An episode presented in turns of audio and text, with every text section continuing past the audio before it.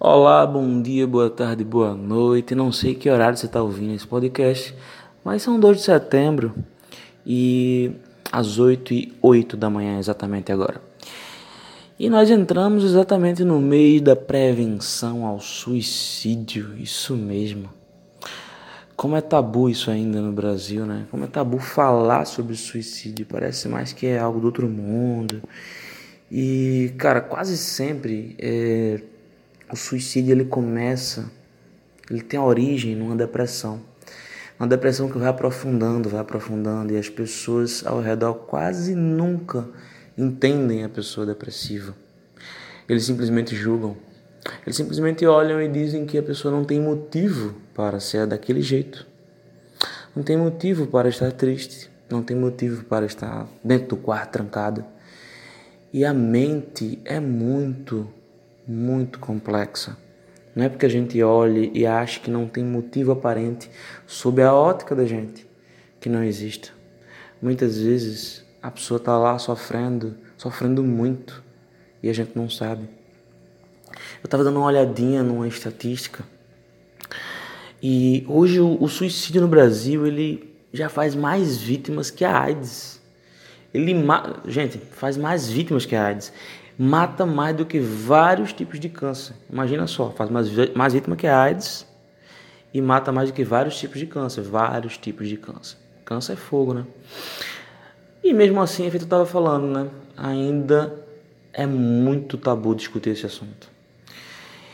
E dito isso, fica aquele, aquele mix de sabe, uma revolta com a vontade de querer fazer alguma coisa.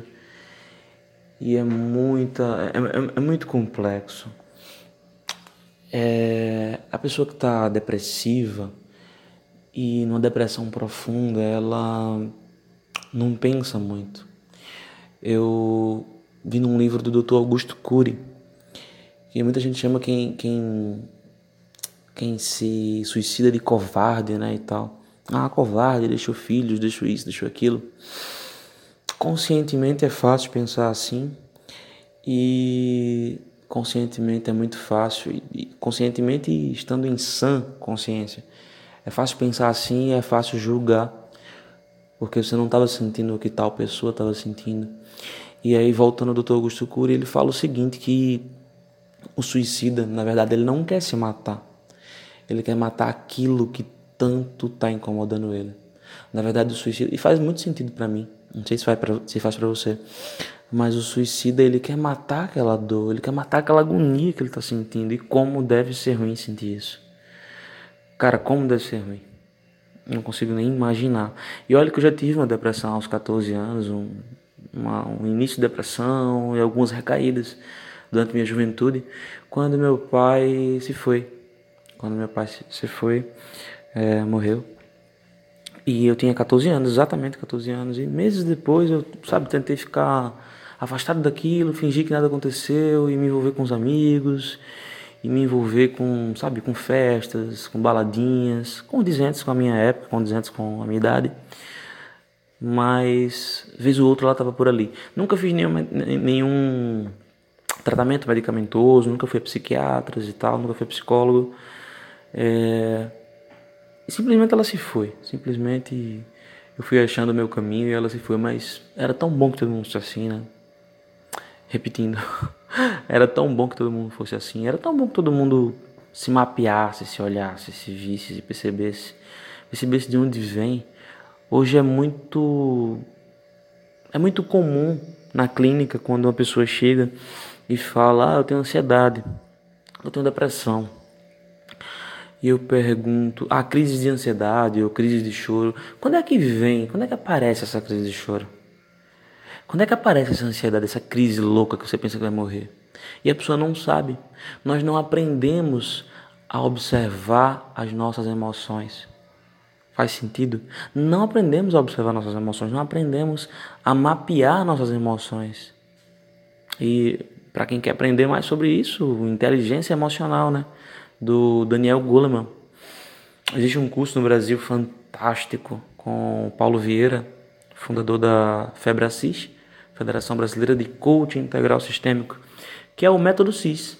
O método CIS ele é o maior o maior curso, o maior, não sei como é que chama, se é curso, se é evento, enfim, o maior evento de inteligência emocional da América Latina, é incrível. Enfim, não estou ganhando nada do Daniel Goleman nem do, do Paulo Vieira, da Febracis, mas eu gosto de indicar coisas boas, seja lá onde eu estiver, podcast, vídeo, pessoalmente. Você sempre vai me ver ou me ouvir indicando coisas boas. E tá aí, é uma realidade. É uma puta realidade esse lance de que nós não aprendemos a mapear nossas emoções, nós não aprendemos de onde está vindo algo. Poxa, aconteceu algo agora e eu estou me sentindo assim. Mas aí eu começo a perceber e. Ah, cara, eu estou me sentindo assim por conta de tal coisa que a pessoa me disse. Eu estou me sentindo assim porque eu vi tal pessoa que eu não gosto na rua, ou porque eu fui, passei na frente de tal local onde eu já trabalhei e, sei lá, fui humilhado, me senti mal. Não, a gente simplesmente passa, começa a se sentir mal e não sabe por quê. Porque não aprendemos. Isso não é algo que se aprende na escola. Isso não é algo que se aprenda, sei lá, no, no, no grupo que a gente faça parte. Isso não é algo que se aprenda na igreja. Isso não é algo que se aprenda é, é, em qualquer local que a gente vai assim, locais comuns onde a gente está indo. Isso é algo que se aprende realmente estudando, indo a eventos como esse que eu falei, indo a palestras específicas sobre esse tema, falando com profissionais dessa área, como coaches, por exemplo. E é muito louco isso, porque é feito eu dizendo, não está se falando muito sobre isso.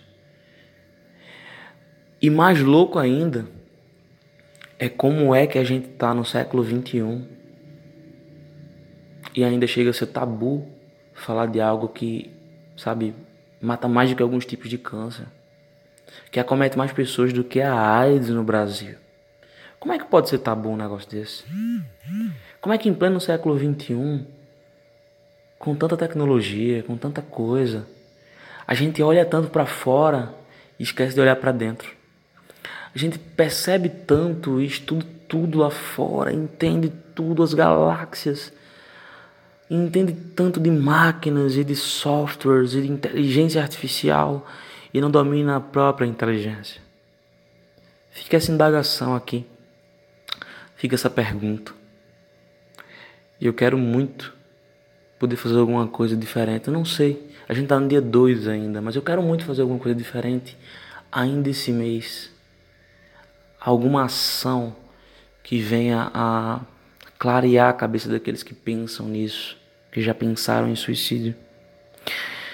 Alguma ação que venha a melhorar a vida dessas pessoas que sofrem com uma depressão profunda, quase sempre uma depressão muito, muito profunda. Eu quero fazer algo. E se eu não fizer, eu quero que você me cobre. Você que está me ouvindo agora, se você estiver me ouvindo no começo do mês, mas eu vou fazer. Vou fazer alguma coisa bem interessante nesse sentido da prevenção ao suicídio. Afinal, estamos no hashtag Setembro Amarelo.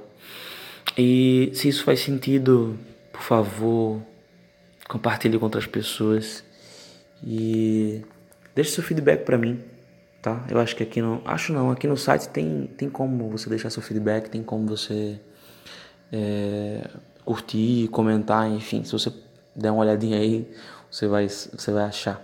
Mas você pode dar seu feedback diretamente para mim, mas o mais importante é repassar essa mensagem. Repassar essa mensagem se ela faz sentido. Muito obrigado por ouvir e vamos juntos fazer alguma coisa. Se você conhece alguém com depressão, se você está com depressão nesse momento, vamos fazer algo para sair.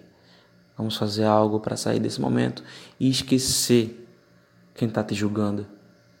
E você que julga, tenha muito cuidado, porque Muitas vezes, quando a gente não entende alguma coisa, a vida faz questão de colocar a gente lá naquele lugar para a gente aprender na prática. Então, não julgue aquilo que você não entende.